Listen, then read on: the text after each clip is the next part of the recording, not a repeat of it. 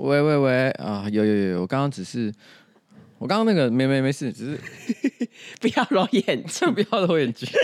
刚刚才讲过不要揉眼睛，我刚刚又在揉了，不能揉，不能揉，不能揉哈，可以揉吗？不能，硬要讲，硬要讲这个梗。其实我记得他好像蛮可爱的，对不对？我有点忘了，蛮可爱的。我记得她是那种有气质的大胸部女星。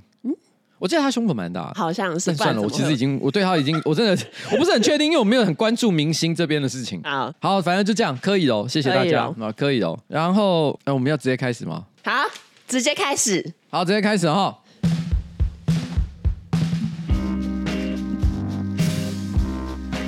Just beat it.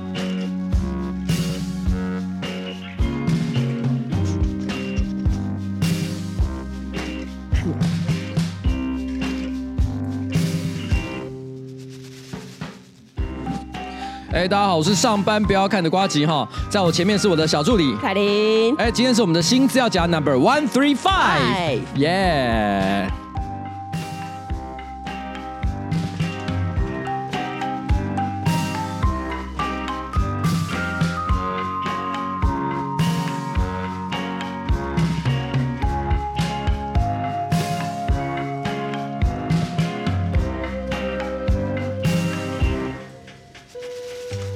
你你为什么突然不讲你的那个 A K A 台北市民？因为我觉得好无聊哦，市民有什么好讲的？我本来这样讲了一段时间，那有一次有一个观众突然之间讲说，其实我觉得你只要讲上面不要看的瓜集就够了啊，不用 A K A。然后我突然之间觉得也对啊，哦，还是我其实应该为自己想一个新的称号。这个市民就是一个硬要讲嘛，对不对？所以除非说我现在为自己新增一个 title，这个 title 当然也不能乱讲，所以应该是一个真的有意义的职称。哦、举例来讲，譬如说我现在当上文化部长，那我就是 AKA 文化部长邱维杰。哦，但我我现在有这样的东西吗？哦、你没有双重身份。对，也就是说，如果我为了要增加一个称号，我是不是应该要去做一个努力？我举个例子来讲，三铁冠军。哦邱慧杰、哦、听起来很厉害，听起来很很全方位。到底应该做什么呢？还是 A V 男优？哦，A V 男优。对，我现在去拍部 A 片。好，你可以以这个方向去努力。好，那就这样了。那节目一开始呢，有一个听众啊，他就是说：“呱吉彩你们好，我是预计下周生产的孕妇大明，一直以来都很喜欢你们的节目，谢谢你们带给我很多的欢乐。听了上周呢写副文的新闻之后呢，我也要来分享自己为这次生产做的准备。对于宝宝的到来呢，真的满心期待，准备了很多迎接新生命的东西。等一下，等一下，等一下。啊，嗨呀，你在干嘛？”我不知道，我刚刚就在想说我的咖啡在哪里，我根本不知道他什么时候被我打翻的。我在想说，嗯，咖啡在哪？然后我在地美食，在地美食。等我一下，节目先中断。等等，等我一下，等我一下，等我一下。好，放送事故已经除已经排除完毕了。好，呃，有一个听众，他下周要生产，然后他叫大明，这样听到我们上周写副文的新闻之后呢，他也想要分享自己为生产做的准备，因为呢，对于宝宝的到来，其实他也是满心期待，然后也准备了很多迎接新生命的东西。可是呢，他也很清楚生产是生死交关的大事，尤其呢，因为他先生也是医疗人员，所以呢，即使呢是在医疗便捷的现代呢，就是还是会有极少数遗憾的故事会发生。他就说：“我秉持着做最坏的打算，做最好的期待的想法，动笔写遗书。”书先生呢。也很支持他，那他呢也思考说，这一封遗书的目的到底是什么？然后呢想想呢，我最希望的这封信发挥的效果是什么呢？就是呢希望爱我的人可以以最快的速度走出悲伤，也减少他们的遗憾。所以呢，我分成财产和后事办法、道歉与交代以及感谢三个部分来下笔。虽然呢是跟爱人们喊话，可是书写的过程呢会发现自己对生命中所珍视的焦点在哪里，自己正在做以及还可以做的事情有哪些。最后呢会发现有极高机会活下来的我呢应该要做的事情跟态度要如何调整？这封遗书让我知道我该如何继续的去爱我身边的朋友、家人们。他也呢被这个书写过程好好疗愈到了，心里也更加安定。所以呢，他想要推荐给所有的听众朋友都可以尝试做一下这种事情。那最后呢，他就说，目前的预计可能会是四月二十一号产下宝贝女儿，希望呢可以收到我们的祝福。四月二十一号，四月二十一号不就是明天吗？后天，今天十九号。那今天十九号，我想看今天是哦，对对对对对对，就是节目上的那一天。哎，对耶，好，希望其实你在那个收缩跟阵痛的过程当中呢，我们的节目仍然可以陪伴你，然后顺利的生产。哎，还是这个是个不很不好的建议。我不知道，你说别生产别听新资料讲，这样胎教有好吗？这不不是可能不是胎教的问题，因为不是有些人会说，其实是在听新资料讲的过程当中发生一些可能交通事故。哦、那我觉得当然不是说这是一个诅咒，我觉得这比较有可能的理由就是说，因为听节目的时候多少会有点分心。这好像听起来不是祝福，人家要的是顺产祝福。对对对，还是不要听好了哈。对，还是不要。等你呃一切顺利，四月二十二号，对，好好的抱着女儿一起听。好了，一一定会顺利的，一定会顺利。四月二十一号一定是说生就生，没错。然后四月二十二号顺利的，就是舒服的，就是在你的坐月子的地方，快乐的听着我们的新节目。好，OK，接下来是我们本周的夜配时间，然后本周的夜配厂商是 NordVPN，然后呢，什么啦？这笑屁哦。因为我就是在想说，这一次 NordVPN 我们要怎么就是来宣传它的业配，然后呢，我就又叫 ChatGPT 帮我写了一份脚本，然后呢，这是一个黑帮的故事。然后，哎，我先问一下，就完全他写，你没有润色？有润哦，有稍微润一下，稍微润一下。OK OK。然后你是头目，然后我是那个副手。场景呢是一间昏暗的仓库，几盏暗淡的灯笼照亮了中央的长桌，周围呢围绕着一群黑道分子，他们中的头目呢坐在桌子的一端，烟雾缭绕。接下来我是头目的角色嘛？对。这个城市的数据一直是我们的生意，但最近我们遇到了一个问题，有些人尝试窃取我们的资讯，破坏我们的交易。哈，老大，我们该怎么办？别担心，我们有个解决办法，这就是 VPN。VPN 那是什么东西呀、啊？VPN 虚拟私人网络，它能加密我们的网络足迹，让我们的资讯在网络上变不见。你没有照你，你要念。好，让我们的资讯在网络上变不见。好哈，那 VPN 它有什么用途？首先，它可以保护我们的隐私，我们的交易记录、个人讯息都会被加密，不会被外界偷窥。还有嘞，它还能做什么？它还可以让我们绕过地理限制，浏览那些被封锁的网站和内容。想想那些在国家封锁名单上的赌博网站，我们都能够轻松的浏览了。而且我们还可以利用 VPN 改变我们的 IP 位置，让我们在网络上变得匿名。这对于我们在进行一些嘿嘿嘿的活动的时候，非常的有帮助啊！明白了，老大，VPN 对我们来说真的很有用。对，别再让任何人偷走我们的资料，影响我们的生意。VPN 呢，是我们的保护神，让我们继续在这个城市中的黑暗中舞动。我会立刻去找一家可靠的 VPN 厂商。哇，找到了，就是 NordVPN，还有威胁防护功能，可以隐藏 IP，阻止托管恶意软体或网络钓鱼诈骗网站。好，这就是我们的下一步。NordVPN 将成为我们的利剑，保护我们的利益。剧情跳转至后期，黑道分子使用 NordVPN，资料传输呢变得加密且安全，不再受到窃取的威胁。他们成功的使用 NordVPN 绕过地理限制，浏览那些被封锁的网站，进行了一系列有趣的活动。然而敌对队的组织呢，也派出了骇客来攻击他们，企图破坏他们的交易。紧张的情节呢，在仓库中上演，黑道们呢跟骇客进行了一场激烈的资讯战争。可是最后呢，在 NordVPN 的加密保护下，黑道分子们成功击败了。骇客保护他们的数据和利益，他们的头目深深的吸了一口烟，面露微笑。看来 NordVPN 是我们在这个数位世界中的最佳伙伴。所以呢，现在呢就开始使用 NordVPN，输入专属优惠码 N E W F O L D E 啊，或者是点选资讯栏的专属链接，购买两年方案享四个月优惠，另外还有三十天的试用期，可以随时取消。我先问一个问题，它里面其实教的一些事情好像有点微妙，比如说你可以呃随意的浏览赌博网站。我觉得他是为了配合黑道分子 这个部分，就好像意思是在说，今天我只有在进行一些黑黑黑的事情的时候，我才会需要 NordVPN 呢？没有，是 NordVPN 用途很多，这只是其中一个用处。我我我我分享一个无聊的故事。我跟迪亚最近想要合作一个新的节目，嗯、我们找了一个导演，一个 MV 导演一起配合。然后那 MV 导演听了我们的一些这个想法之后，导演呢就跟迪拉说：“你可以先去看一个影集，他觉得那个风格很像。那个影集叫做《亚特兰大》。”迪拉听了以后就马上就跑去看。可是他是去小鸭影音上面看，oh, 然后他看了以后觉得说，哎、欸，真的很棒，嗯，直接就丢小鸭影音上面的链接给我，就说，哎、欸，你也可以看一下，这节目很棒。嗯、我看了一眼就说，哎、欸，这个是迪士尼上面就看得到的，你没有买吗？你居然给我小鸭影音的链接，你这个、嗯、你这个 OK 吗？然后他就说，哎、欸，可是我在迪士尼上面没有看到这个节目啊啊！这个好像台湾区没有哎、欸，那这个时候，然后我这时候就跟他讲，你知道我要讲什么吗？我说你要讲什么？你要用 NordVPN。哎，真的要哎，没有啦。可是我后来觉得他应该是操作上有问题，因为我回家检查一下啊，明明就有哦，是啊，亚特兰大很好看，嗯，推荐给大家。好，所以你是想要说迪拉是数位白痴？对，他是个数位白痴。但是我觉得不论如何哈，使用 Nord VPN 解决他的问题也是很好啦。没有错，不要用什么什么什么插压影音，什么 GIM 剧名，不要用剧名，不要用剧名，什么小鸭什么剧名哈，通通这个不如用 Node VPN。没错，没错。好了，就这样。好的，然后接下来呢，进入到第一则新闻，然后第一则新闻呢就是跟咖啡有关系。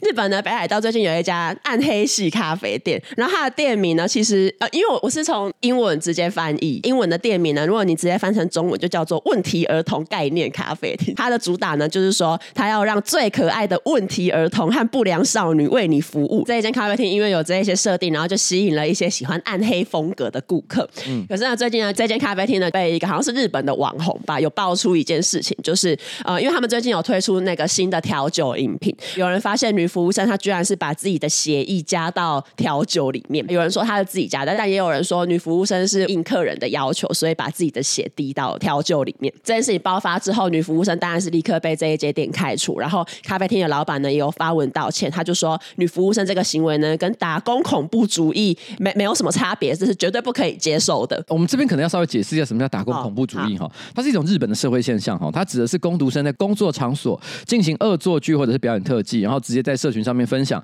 啊，这一些奇异的行为可能包括什么爬到什么冰淇淋冷冻柜啊，或者在素食店上面的柜台上做这个平板。哎，可是我必须要讲一件事情，把血滴到饮料里面去，算是打工场所恐怖主义吗？因为打工恐怖主义指的是说破坏打工环境，可是他这里是问题儿童咖啡厅的，而且如果他今天只是为了要整消费者，他只要吐口水啊，这个就可以了嘛？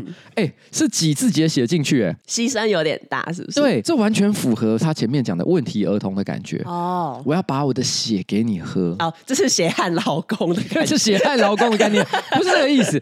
因为日本其实是动漫大国嘛，你不觉得他有一点像是进行某种契约啊？我跟你交换提议，就像链锯人那样，就他要交换一些东西。对，哎、欸，这个听起来，如果他有事先告知我，而且是一个很可爱的女生，我甘之如饴。真的，你喝，你不怕喝到别人的血会得到一些奇怪的病？哦，这倒是另外一个我们没想到的问题。好，其实有很多的职场或者是营业场所都可以用这种问题儿童经营方式，比如说我经营一家健身房，都找一些混黑道的青少年来当健身教练，但台湾好像已经有了。这个在台湾已经不是蓝海，这是红海，已经是连锁店 了，已经饱和了。然后下一则新闻呢，在美国的俄勒冈州有一个男生，他叫柯林。某一天他在高速公路上就开车，然后开到一半，他就突然把大约二十万美元面额一百块的现金从车窗丢出，然后就扬长而去。这样，然后路过的民众呢就开始就是在高速公路上捡钱。这好像蛮可以理解的，这蛮可以理解。然后后来呢，因为就是当然就是这件事情，因为你你毕竟是在高速公路上，然后这个行为可能会造成一些危险，嗯、所以警察就有去调查。然后警察呢找到这个柯林之后，柯林呢就是跟警察说：“哦，为什么我要这样子呃乱撒钱？主要是因为我想要用钱祝福别人啊。”他想要送幸福给这个呃给社会大众，对他想诸位家嘛。他是他以为他在拍综艺大集合。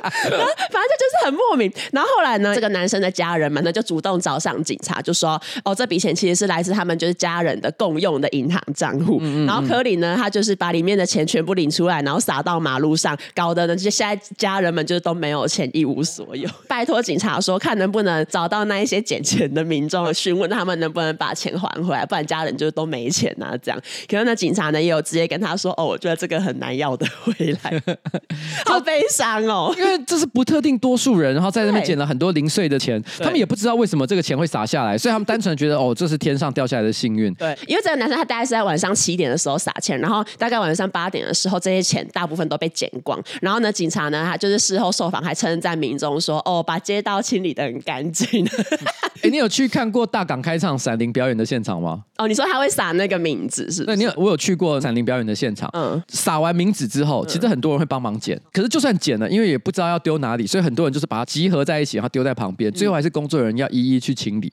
所以呢，虽然这是一个很好看的节目效果，可是一定会造成地面上的一些脏乱。就是以后闪灵啊，真的不要再撒名字了，直接撒真的钱。对，他砸散场的时候，都会发现地面是完全干净的。哦，而且今天闪灵他们一定是很帅的嘛，嗯，撒完钱是没有在管的。哦，你你说闪灵不会撒完钱之后，然后走下来说，哎，那个钱可不可以还？对，下一场要他不可能，他不可能撒完之后还在台上用麦克风讲说，哎，不好意思哈，那个钱可以帮我收集一下。撒钱的时候上面有绑钓鱼线，不可能啊！这一定是撒下去，然后转头就走，这样才帅嘛。对，这样才很帅。所以大家一定是，如果我在现场，我也是不会客气的、啊。我拿到一百块还是一千块钱，我直接拿走，谢谢 Freddy，谢谢主委家嘛。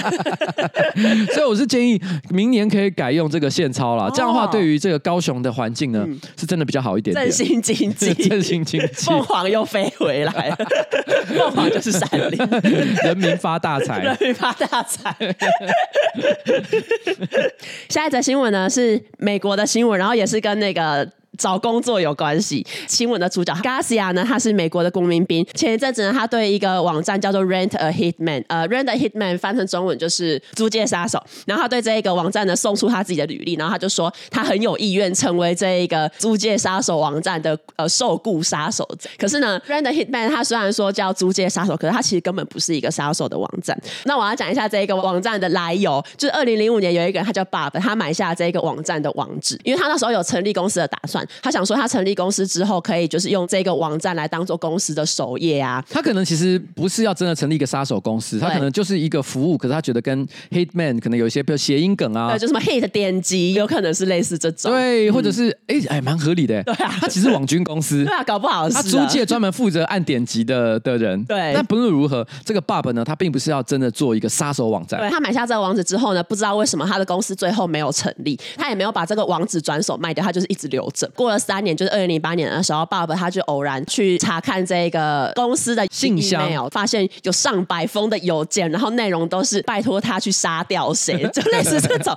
可是因为那时候 Bob 他就是觉得这一些信件里面看起来感觉大家都是搞笑的，所以他就是没有当真。然后呢，又过了两年，他就是又去上网看了一下他的信箱，然后他发现有一个加拿大的女生希望这个网站可以帮忙杀掉一个人。可是跟之前的案子不一样的是，这个加拿大的女生她提供了非常详细的细节。爸爸看到他就是觉得很奇怪嘛，就是感觉会真的会闹出人命，所以感觉就算他没有接这个案件，他肯定会找别人做这件事情。所以爸爸就把这一个女生提供的所有资讯交给警方，警方调查之后觉得，哎，这个女生可能真的是有企划要谋杀这样，所以就是，所以他这个网站基本上就是 Uber 他 是外送犯人到警察局，所以后来就是这个女生就被抓之后，爸爸可能就觉得很有趣吧，他就继续把这个网站改的更像是一个杀手网站，可是它里面当然就是它的网站描述啊，或者是一些设计，它也都加入了一些让人家很明显的知道，哦，这不是真的要去杀人的网站。它会有那种什么顾客回馈，John 先生，因为我们帮他铲除了他很讨厌的邻居，所以 John 之后都变得很开心。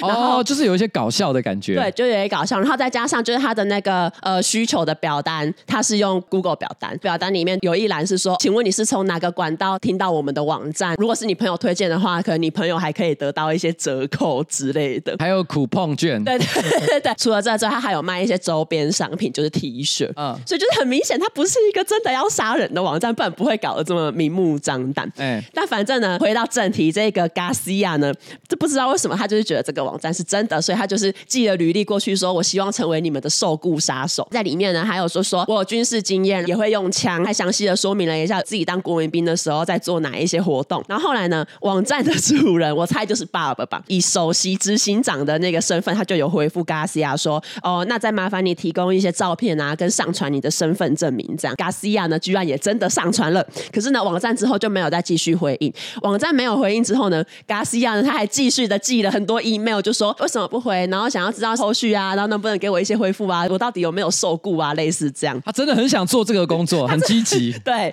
后来呢，网站的主人呢就有回复 Garcia 说：“我们之后会有一名外勤跟你联络。”可是这个外勤其实就是 FBI 的卧底。因为就很明显，这个网站主人已经把这个案子转给 FBI 了嘛。加西亚呢，就真的跟 FBI 面试。加西亚呢，就还还有说，如果我的客户要求我说要取得目标的耳朵或者是手指，我我不会心里有什么罪恶感，我不会感到任何。他觉得他可以做任任何的酷刑。特别要强调说，我真他妈够狠。对，他觉得他自己 cold blood。然后后来呢，就是那个 FBI 的卧底就说：“哎，你为什么对这个工作感兴趣？”然后 Garcia 呢就说：“哦，我想要做一些更刺激的事情。”之后呢，Garcia 跟那个 FBI 的卧底见面，这 FBI 卧底呢就发了一个案子给 Garcia。卧底呢给了 Garcia 一个目标包裹，有目标的详细的个人资讯，然后他会出没在哪里，照片、名字，可能就像是那种我们在电影上常看到一个资料夹，然后打开来，那里面就会有很多的这个你要除掉的人，除掉的人，然后他有一些资料照片，那资料照片通常也不会拍的太清楚，都是偷拍。对，然后就有一些涂涂抹抹的一些这个个人资料。对，对，对，反正 FBI 呢就是给他这一个包裹，然后他就是说，呃，我会先给你两千五百块美元的头款，你如果呢成功的完成工作，就是除掉目标之后，再给你五千美元。Garcia 后来他就是还追问说，哦，那你说任务完成，那我是任务完成之后，我需要拍下尸体的照片吗？不然你怎么知道任务完成了呢？FBI 呢就直接把这个 Garcia 进行逮捕。我们看了很多好莱坞电影嘛，我常常都会觉得这世界上有好几个谜团是我可能这辈子都不会得到答案的。譬如说，这世界上到底有没有完美犯罪？完美犯罪指的是不会有人知道是谋杀的谋杀。可是问题是，如果你都不你，你不知道这件事情的话，那你怎么知道它是一个完美犯罪？对，所以其实它是一个就是一个矛盾的问题。嗯、那另外一个问题呢？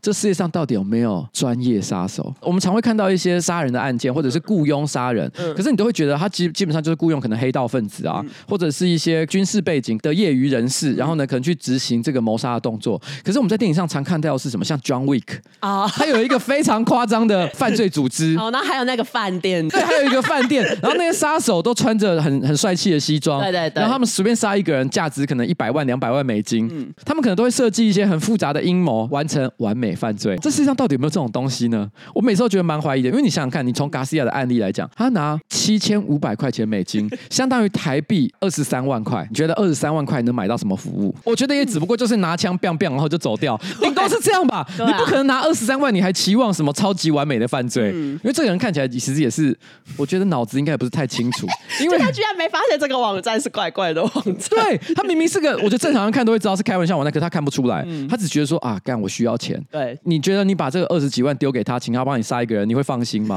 我觉得铁定是没办法的吧。他好像会把你供出来。对，这个人听起来就是怪怪的。我我觉得不一定是供出来，而是他可能还会有一种哦，我职业道德，所以我不能讲出来，我绝对不会告诉你，这个要求谋杀的人是邱威杰。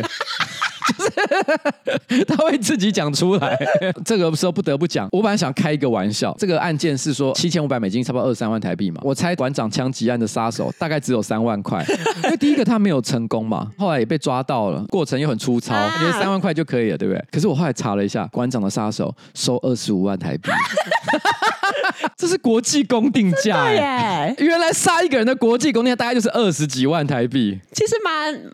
没有我想象中贵，蛮亲民的，蛮亲民的耶。它比一台车的价钱还便宜。但是如果说今天二十五万就可以杀一个人的话，而且这个东西这个服务是可以在一个网站上预约，用 Google 标的，应该很多人都会想要去做这件事吧。可是我今天早上其实有问一下写手，就说：哎，如果今天二十五万可以杀一个人，因为我觉得现在年轻人挤一挤应该也挤得出来啦，就应该你也可以，我也可以嘛。对啊，那你有你有想杀的人吗？目前没有。其实我问他还是一片茫然，就是想不出来任何想杀的人。啊，很久以前有想说，好像可以杀一下习近平。习近平杀二十五万应该是没有办法，我预算不足。我觉得你把它乘以一百倍，我觉得可能都没有办法呢。对啊，很难呢，这难度很高。今天两千五百万可以杀习近平了的话，我猜应该有蛮多人会出这个钱。泽泽会开启那个募资活动，我觉得应该一天就可以达标。我跟你讲，如果今天两亿五千万可以杀习近平的话，我开募资方案我都觉得可以，我都会觉得会成立，好不好？这个地球绝对收集得到足够想要花钱去杀掉习近平的人，好不好？但应该做不到啦，还是其实做得到？我们的梦想太小，我没有想过这件事情的可能性。我觉得第一个，我觉得两亿五千万募得到，但是两亿五千万能不能出动一个专业的杀手做这件事？嗯，因为这个已经是牵涉到这世界上有没有 John Wick 这个人。对啊，如果两亿五千万可以请到 John Wick 去谋杀习近平，我跟你讲，我现在他妈直接上泽泽 Flying V 挖贝，随便任何一个平台募资啊。那募资不是都会有那个吗？赞助多少钱可以得到什么？哦，我知道了，一百万美金第一个的那个人可以得到习近平的耳朵。对对对，他还要分，就是你想要得到什么东西？习近平的部位。对啊，习近平的部位。OK。可是突然之间觉得这件事情真的没有想象中的不可能呢，是不是真的够了？够了吗？可是如果两亿五千万够，感觉会有一些更有这个财力的人会会去执行，是吗？跟中国有一些商业上纠纷的人会去执行。我觉得很多人都有可能会出来，就是这世界上有钱的人这么多，就是自己随便就是呃哈求一下就可以拿出两亿五千万的人，其实也是蛮多的。我问一下郭台铭，我问一下郭，要问一下郭台铭。郭台铭，郭台铭他想杀谁？他现在可能，他现在可能会觉得，嗯，侯侯友宜。他侯友谊 也有一些相关的背景，我觉得可能会黑碰黑。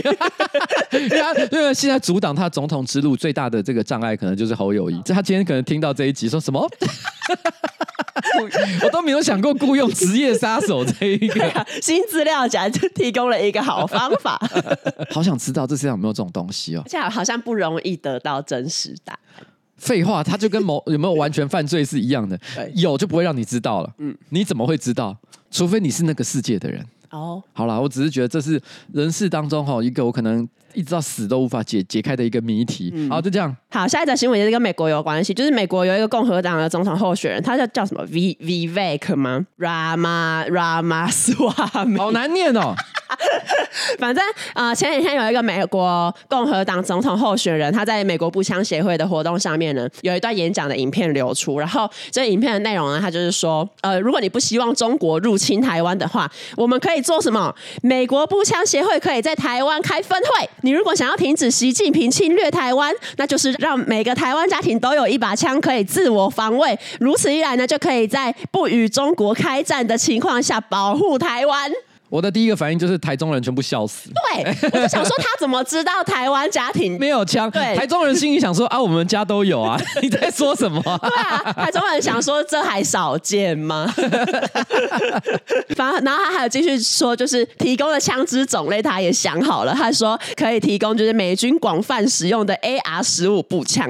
然后这个因为 AR 十五步枪的话，就查了一下，好像就是美国步枪协会把它称之为是国枪，因为它算是美国枪支文化的代表枪。枪支，还有加上就是因为这个 AR 十五，它很容易可以改造，它有很多种玩法。美国会有很多枪支相关的店出这种 AR 十五可以用的配件，所以就是也有人把它称之为是大人的乐高玩具。反正他就是说可以用 AR 十五步枪。台湾民众呢拿到这个步枪之后，当然是也要训练说大家如何使用。每个家庭都有一把枪的话呢，中国呢就不会再发出任何声音了。他在结束这个演讲之前，他还有高呼说：“台湾，我们来了！台湾，我们与你同行。”这样，你知道这个新闻最荒谬的点？就是先讲两个重要的前提。第一个，我认为台湾全体两千三百万人，大家都要有防卫台湾的意识。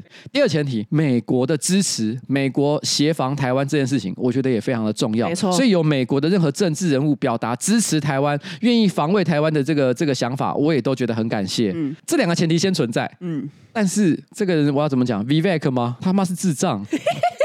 来，为什么？为什么？他想让台湾每个家庭都有一把步枪。他认为说，只要每个家庭都有一把步枪呢，中国就不敢侵犯台湾。怎么可能？对啊，中国要侵犯台湾的时候是用什么东西？他是用飞机飞过来，飞弹打过来，跟你家里有没有枪根本没有屁毛关系。你家里的 AR 十五步枪打得到一万公尺、一万英尺上面的这个飞机吗？对啊，你打不到人家，人家的那个炸弹是直接直接轰下来啊！他妈在公山小，你今天台湾人手一把步枪，最后的结果是什么？就是台湾的小。小孩从此以后都可以很骄傲的跟美国小孩讲说：“哦，我我也我也经历过校园枪击案件啊。”他说：“你什么时候有经历过校园枪击案件？”哦，我国二的时候，哎，我比较早一点，我国一。那他说我国二的时候，他是我开枪。对，美国现在就是因为永枪的问题，所以导致就是校园枪击案件就是这么的严重。这个真的是在美国自己本身就有很多很多的争议，所以这边就要讲到第二个重点：为什么他会在这里讲这件事情？是因为他真的想要协防台湾吗？其实不是，no, no, no. 是因为 NRA 步枪协会其实在美国向来都会扶植美国的保守右派的一些政治人物去支持这个永枪的议题。美国永枪自重这件事情其实有它历史上的原因。从这个角度来看，美国人要排除掉就是大家可以合法永枪这件事情呢，的确有一些困难。但是我们从结果来看，全世界只要是没有永枪的社会，自然一定是比较好一点点的。你看，像台湾、日本，我们不能够随便永枪，所以我们就不会有这么多的枪击案，我们就不会有这么多的枪击案，我们就不会有这么多的枪击案。新北市传枪响，而且连轰超过五十枪。双北清晨不平静，传出至少十一声的枪响，我们就不会有这么多的枪击案件。我们能够真的因为大家都发了一把步枪，所以就能够防御中国的侵略吗？不行。嗯、但是我们的治安还会因此败坏，所以这根本就是胡说八道。没错，他的目的就只是为了讨好步枪协会，然后讲了这一堆干话。我完全不会因为这些友善的发言有任何快乐的感觉。我觉得你不如直接讲说，我希望以后第七舰队没事就来台湾绕一绕。你讲这些都比你说，哎，我觉得全台湾每个人发一把步枪都还要来的有价值。所以，我我看的时候就只有一种，干你是在攻三小。嗯，讲到中国呢，上礼拜有一个跟中国有关的新闻，就是巴西总统鲁拉，他最近带了代表团访问中国嘛。访中期间呢，其实鲁拉有过非常多舔中的言论，比如说，为什么所有的国家都要用美元呢？为什么都不能用人民币来结算呢？这个发言，这很明显的舔中的点，不是在于说人民币好或不好，嗯，而是在于说他完全忽视了为什么这个世界其实是用美元做结算的原因。对，他有一些经济学理由在背后。对，其实呃，新闻上面有大概提，就是说他这一趟去中国，可以从中为巴西带来的经济利益，嗯、大概差不多相当于一百零二亿，因为他有签了蛮多贸易的协议，对，相当于什么？好像一百零二亿美金吧。嗯，所以也就是说什么？其实他就是带着满满的经济价值呢，回到巴西，所以对于他的个人的这个政治地位呢，有很大的帮助。可是如果照鲁拉刚刚的讲法，那那一百零二亿，他要用美金算还是用人民币算？你讲清楚啊！对，哎、欸，这个是嗯好。然后，然后鲁拉讲的第三句话呢，是引来中国网友嘲讽的一句话，因为他的第三句话呢说，因为有很多巴西的球员现在都是在中国踢球，所以呢，我时常关注并且收看中国足球联赛。我打死不相信巴西足球大国对会去看超难看的中国足球联赛，这真的不可能。而且他的理由很烂，他说因为有一些巴西球员在那边打球。对啊。巴西最强的球员也不会去中国打球吧？这话有点像是说，哎、欸，因为我有很多 gay 朋友，所以我没事也会去看一些 gay 片。有吗？对啊，我有 gay 朋友，我就会看 gay 片吗？不一定，不一定。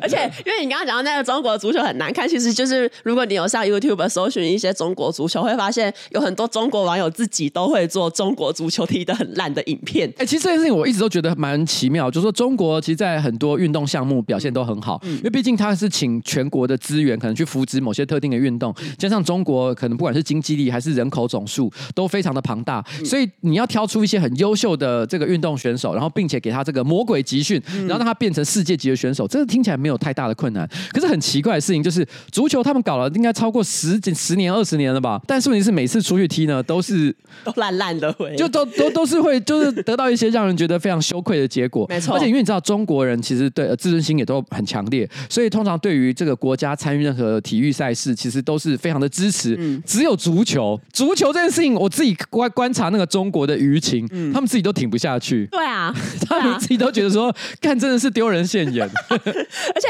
啊，因为最近就发生一个他们觉得最丢脸，其实是除了因为去年年底中国的男足有爆发贪污的事件嘛，其实贪污这件事情已经很久，只是去年又又有爆出一波。可是其实，在最近一次的国际赛事里面，就是中国是真的踢的烂到，就是中国人自己都挺不下去。因为去年世界杯预选赛，中国呢，他其实是对上越南，然后结果就是在那一场预选赛里面呢，中国就是直接大输给越南。为什么输给越南很丢脸？是因为这是中国足球队队史六十六年来第一次输给越南。也就是说，照理来讲，大家都会觉得自己的队伍应该是一年打的比一年好。对。然后，但是问题是他们并没有变好。你看，你看，比如说韩国跟日本，其实也是比较晚开始就是投入足球这个运动。可是韩国跟日本这几年，其实在参加世界杯的时候，都还是有得到一些越来越好的成绩，让大家觉得说：“哎呦，我们家的国家越来越强。”可是中国好像就一直袅袅的，然后还输给六十六年都不曾输过的这个 越南。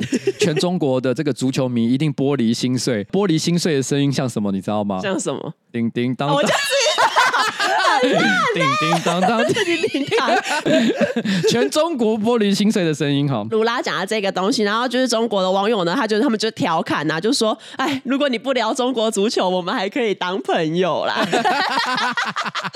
就你为什么要提起中国足球呢？对，就是我觉得真的是很荒荒唐一件事情，就是说其他的事情，你如果是讲中国不好，中国的朋友是一定会生气的。欸、对，对，对，对，只有足球真的，他们好像也就就默认 随便啦。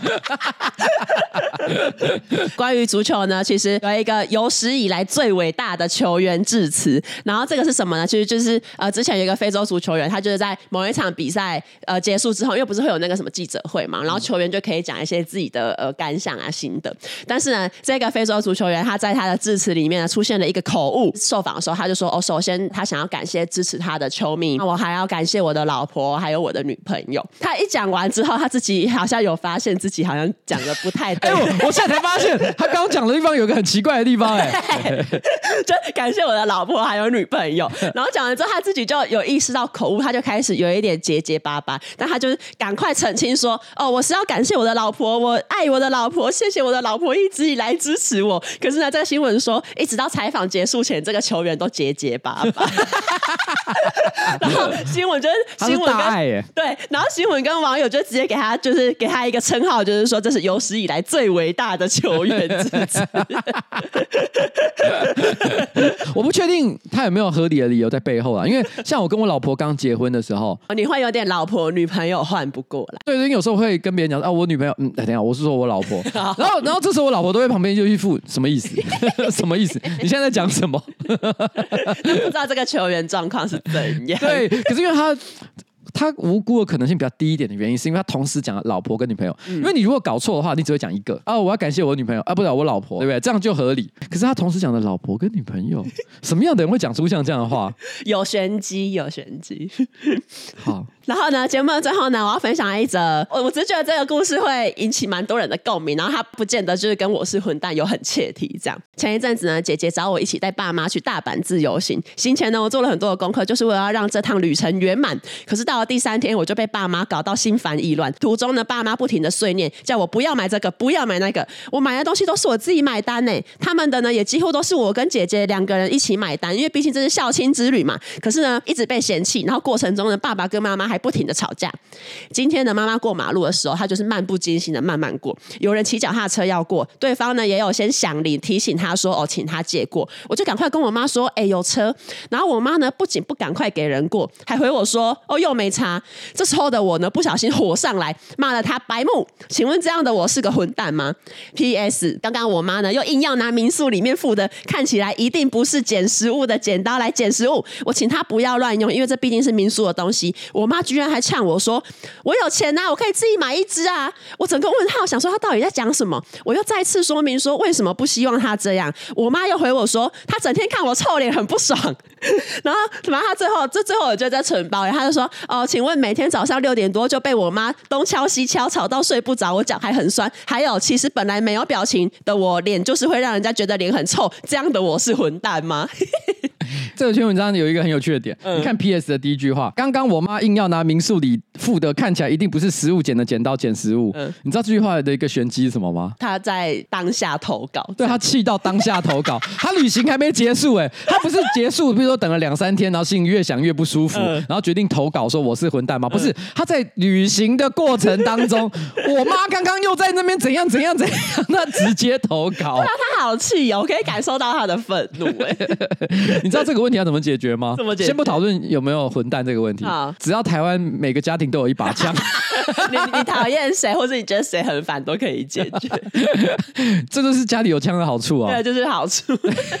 如果一颗子弹不能解决的问题，就是两颗子弹。嗯，好，来，可是问题是，你觉得这个东西怎么样？我觉得这个很难哎，我觉得这个跟混不混蛋无关，因为跟长辈出国就是会。发生这样的事。好，我跟你讲，其实我也不想说你混不混蛋了，你也不是为了讲混蛋了，你根本你根本是违规投稿，因为因为你这个东西就是希望我们讲你不混蛋，而且我们也很难讲你混蛋，因为你的这个状况我们充分可以理解。我觉得，呃。我忘了是不是陈星汉怎么讲？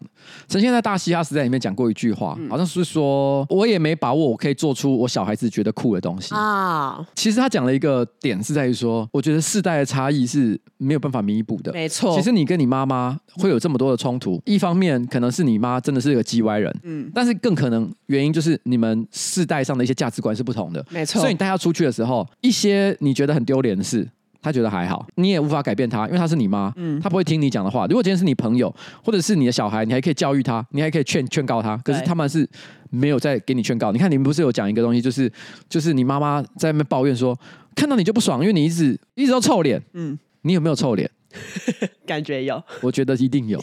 你不要在那边骗，说什么我脸本来天生就是没有表情的时候看起来就臭，没有表情跟臭绝对分得出来。哎、欸，真的真的，怎么可能会分不出来？就好像我每次看到我老婆在那边发脾气，然后我问她说：“你是不是有什么事情？”她说：“没有，我就没有啊。”那个就是有，你就是看得出来，那个气氛就是不一样，少在那边骗。好，但我没有要说你是混蛋。我觉得问问题的关键就是在于说，你应该也有类似的体验嘛？有，你要你要分享一下吗？哦，反正就是因为我之前不是在波兰交换，然后就我妈跟我姐跟我弟他们就是哦，我我堂弟他们就是有来波兰找我，因为我妈以前旅游都是跟团，所以就是自助旅行，她会有很多地方会不习惯，比如说，因为我会想说可能去找我在当地吃的一些很好吃的餐厅，嗯、可是我妈可能她可能就会想要吃中菜，嗯、因为就是以前跟团都是吃中菜，然后可能就是他们来，我想说哦可以住一些特别的，我就会找一些很可爱的 Airbnb，我妈就是会觉得 Airbnb 是别人的家，然后他觉得住别人家很奇怪，很很不适应。然后因为不是饭店，所以他会觉得会不会很容易有小偷，或者是有奇怪的人闯进来。然后因为我姐跟我弟也有去，然后我当然就会想说，哦，晚上可能带他们去个酒吧之类的。可是因为我妈她就是会觉得晚上就是很危险，为什么你们一定要出去？然后你们出去了又用到很晚才回来，然后会吵到我妈睡觉。哦，然后还有就是因为他之前跟团都是坐游览车，然后游览车就是到定点就直接让让长辈下车。可是因为在欧洲，我就是会倾向。做一些轻轨啊，然后走路，可是我妈就是会觉得不舒服，就是会有一些冲突的地方。你看这个问题如出一辙啊！对，先讲父母，因为没有对这个现代科技很了解，那也对于这个这个不同国家的人的道德良知的界限也不是很了解是，是是放在什么样的位置，嗯、所以他因此觉得说，哎，去租一个 Airbnb 别人家的客厅，然后拿来做自己的住的房子，对他心里就觉得说，哎，有点毛毛的。对，有没有可能其实那个房东其实根本就伙同了一些欧洲的抢匪，抢匪集团，然后呢？其实这个那个什么密码锁，其实大家都知道，然后随时可以按进来，有没有可能？其实也不是不无可能。对，确实是不无可不无可能啦。因为今天如果你问我 Airbnb 比较安全还是饭店比较安全，铁定饭店安全一点的。可是我可以同意，因为在欧洲哈，我不知道大家有没有这个概念，欧洲饭店都超烂。嗯，我看又贵又烂，真的真的。因为欧洲哈很多饭店都所谓的百年老饭店，您听起来百年老饭店是不是有一种哇哦尊荣感？是，对对对，是有一种哇，那一定是古色古香，没有。就是脏、烂、老、破，价格还超贵，然后你完全不懂在他妈在贵三小。可是问题是，至少他们可能毕竟经营了一百年，人家也是有他的哦，有信用在，有信用在啊，不能随便乱搞。所以其实还是是安全的。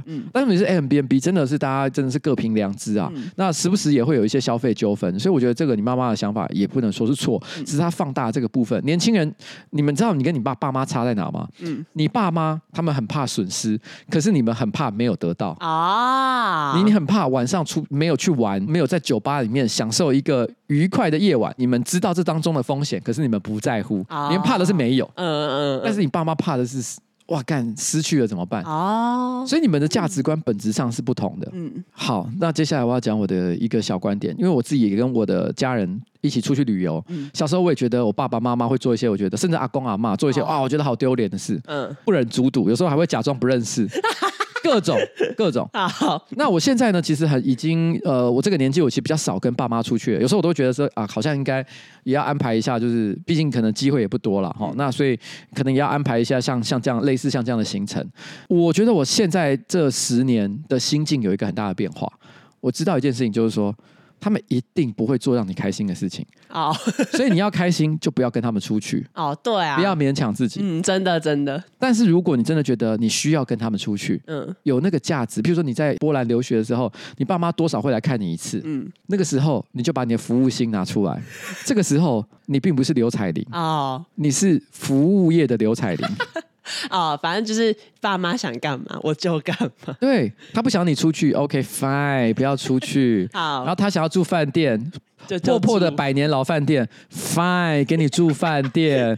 我都不会跟我爸爸妈妈啰嗦这些事情，他们想怎样就怎样。确实，这是一个我觉得是唯一解法。对，就就你你还能怎么样？你不可能改变他的、啊。对啊，你你其实也不用一天到晚做这件事情。嗯、你也许好几年做一次，但是每次就那一次，嗯、你就好好的就顺着他嘛，就让他们有一个快乐回忆。对啊，你铁定在那个时候臭脸。我跟你讲，如果你有任何混蛋的地方的话，就是我觉得你明明已经花时间把你爸妈带出去，你已经怎么样？就是这个劳力、这个成本都已经花下去了，嗯、结果你不开心，你爸妈也不开心，你钱是丢到水里去啊。但是如果你服务了你爸妈，嗯，至少有一边是开心的。哦，就是跟爸妈出去，把自己放到最低的位置。对。好，这个是人生一定要经历的一些事情，没错。然后你最后一定要做的哈，所以不要啰嗦。嗯，这就是我以前一一直很爱讲的扫厕所理论。这人生当中就是有很多厕所要扫，嗯，没有人喜欢扫厕所，嗯，可是干他妈就是给我蹲下去扫，好，给我趴下去擦你的马桶。好的，好，就这样。我还要再分享一个小故事，这个也是跟混蛋没关系，但跟你有关系。什么东西？反正这个听众就说，我开车很喜欢听新子阿讲。前阵子呢，我家人生病快要离开的时候。家母严肃的跟我提到说，需要准备秋威吉，当下的我很直觉的说，什么秋威节？什么？然后他说，我妈很生气的要我不要开玩笑。可是呢，发现自己听错的我跟我的姐姐们，还是在那个当下无法自我的狂笑。然后，哎，你有亲人要过世呢？但他们居然在笑秋威节，很像秋威节。啊，就是要分享一个这样的小故事。可以把那个呃，之前冬夜很很爱用的那个音效剪进去。秋威节，秋。威胁，因为真的好像听起来有一点像，其实听起来真的有点像，所以我觉得很好笑。好了，就是这样一个一个最后的分享。好了，那我觉得大家要珍惜自己的这个生命当中的一些伴侣，没错啊，包括家人、家人、老婆还有女朋友，都 要都要。都要哈。好。好，就这样，今天节目差不多到此一个段落，我跟大家说拜拜，拜拜。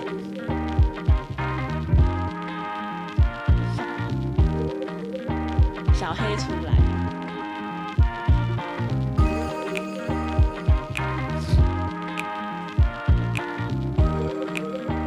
哎，我们小黑猫出来了。对啊，怎么那么可爱？是不是代表我得到他的信任？有可能，有可能。好了，跟大家说拜拜，拜拜，拜拜。